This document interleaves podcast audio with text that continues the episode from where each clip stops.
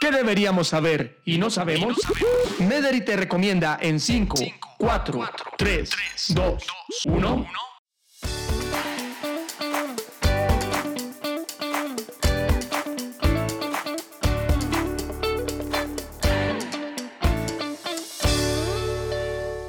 Bienvenidos a un nuevo podcast. Medri te recomienda las 5 en 5.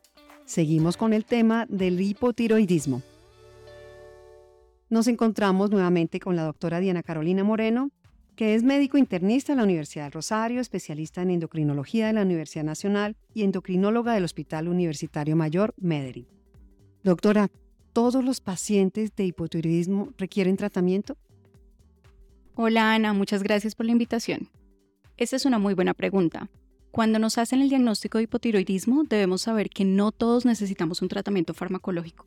En algunos casos, está bien con que nos dejen en seguimiento y solo cuando llegamos a unos niveles de TSH específicos requerimos tratamiento o si tenemos alguna condición asociada.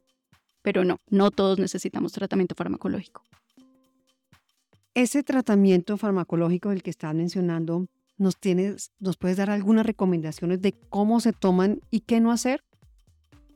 Claro que sí. El tratamiento lo hacemos en general con levotiroxina que es la hormona normalmente que producimos, producida de forma sintética. De qué hacer y qué no hacer es muy importante decirlo. ¿Cómo lo debemos tomar? Este se debe tomar con el estómago vacío. ¿Qué quiere decir? En ayunas. La pastilla la debemos tomar con agua y esperar un tiempo prudente para desayunar. En general nosotros decimos de 40 minutos a una hora para recibir cualquier tipo de alimento o cualquier tipo de medicamento diferente. ¿Y qué no debemos hacer? ¿Qué no debemos hacer? Lo contrario a esto, tomarlo con otros, con otros alimentos, tomarlo con otros medicamentos, sacar las pastillas desde antes y tenerlas en pastillero, tener las pastillas cerca a sitios húmedos o con cambios de temperatura, ya que cualquier cosa de estas puede alterar las pastillas y hacer que no se absorban de una forma adecuada.